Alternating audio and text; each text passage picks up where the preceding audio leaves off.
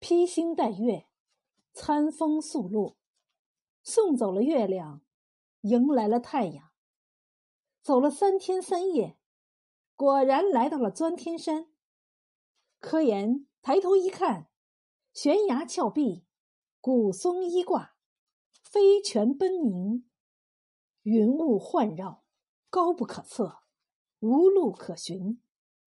怎么办？能让钻天山？挡住去路吗？不能。柯岩站在岩壁脚下，仰起脑壳，望来望去，终于望出了一条路。岩壁或梯坎，松树傍坎生，一级高一级，叠上白云层。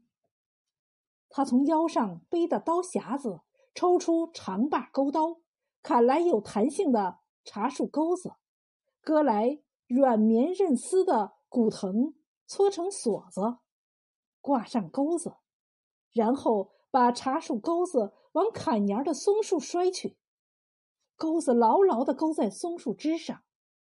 柯岩攀着骨藤，清洁如猿猴一般的爬上去。到了头级梯坎上，他又把茶树钩子往二级岩坎上的树甩去。待挂紧挂牢。又攀着古藤索，嗖嗖嗖的又爬上去了。科研逐级照样往上爬，也不知甩了多少次茶树钩子，爬了多少级岩壁坎儿，只晓得越爬云雾越浓，越爬离青天越近了。再爬便阳光灿烂，凉风徐徐，爽快宜人。最后。终于登上钻天山，站在云上面，翻山越岭，踩水跨涧，翻过了丛丛峰峦，涉过了条条溪涧，又来到了老虎山。远在三里之遥，科研就闻到了骚味儿。两里之内，听到虎啸地颠。科研从刀匣子里抽出长把钩钩刀，砍了一根硬木冬梅叉，叉中间绑上一支毒药煮过的毒箭，做成一把打虎叉。他扛着打虎叉，一步步向山尖爬去。刚要爬登坡间，一个吊睛白额虎拦路坐在那里，好像在等科研到来一样。科研。沉着稳健，选好了一块能攻能退的狼场，故意把老虎逗惹起来。老虎眼睛一鼓，胡子一翘，嘴巴一张，牙齿一磨，前脚一纵，后脚一蹬，长啸一声，跳起了个天蓬照。科研这个和老虎打交道的猎人，早领教过老虎厉害的三个天蓬照，因此他用木叉晃了几下。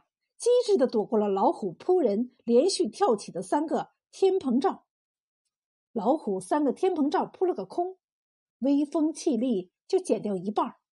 在第四个天蓬罩扑来时，他将叉往地上牢牢的一竖，人往旁边一闪，老虎不偏不倚，景象扑落在木叉上，锋利的毒箭穿通了老虎的咽喉。科研不等老虎前脚落地。来了一个扫堂刀，把老虎前脚砍断，木叉咔嚓一声，也随着断成了两截。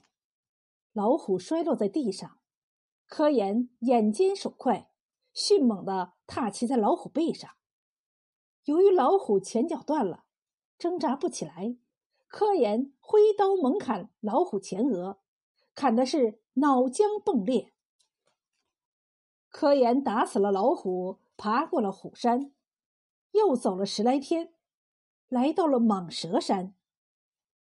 天黑下来了，科研怕黑夜不好对付蟒蛇，便坐在蟒蛇山对门山坡上休息，观察观察蟒蛇山的险势。奇怪的很，月光下，蟒蛇山是座裂口绝壁的岩石山，山裂口冒着一束火焰。两边点着两盏绿茵茵的天灯。灰白色的岩坎路从绝壁角直通到顶，有百多级。山上、山腰、山脚，一株树木也没有，光秃秃的。岩壁像鱼鳞碎块，重叠而上，上面糊盖着焦黄的苔藓，真是少见的怪岩山呐！柯岩惊奇的看着，到半夜的时候，他发现山裂口冒着的火焰熄灭了，绿茵茵的天灯也不见了，整个山好像摇动了一下，接着火焰又冒了，天灯又亮了。真是稀奇古怪。他想起老人讲的话，感到蟒蛇山会不会是蟒蛇精变成的呀？于是从背上取下弓，抽出锋利的毒箭，对着岩壁上绿茵茵的天灯试射了两箭。天灯爆炸开来，火星四溅，漫天飞洒。接着轰隆一声巨响，对面岩壁崩塌，一个眼睛流血的巨蟒。躺在科研站的山脚下面，科研惊吓的冒出汗来。原来岩山果然是蟒蛇精变成的呀！那灰白的岩坎儿就是巨蟒的肚皮变的，那绿茵茵的天灯就是蟒蛇的眼睛，那岩壁裂口冒的火焰就是蟒蛇伸出来的舌头。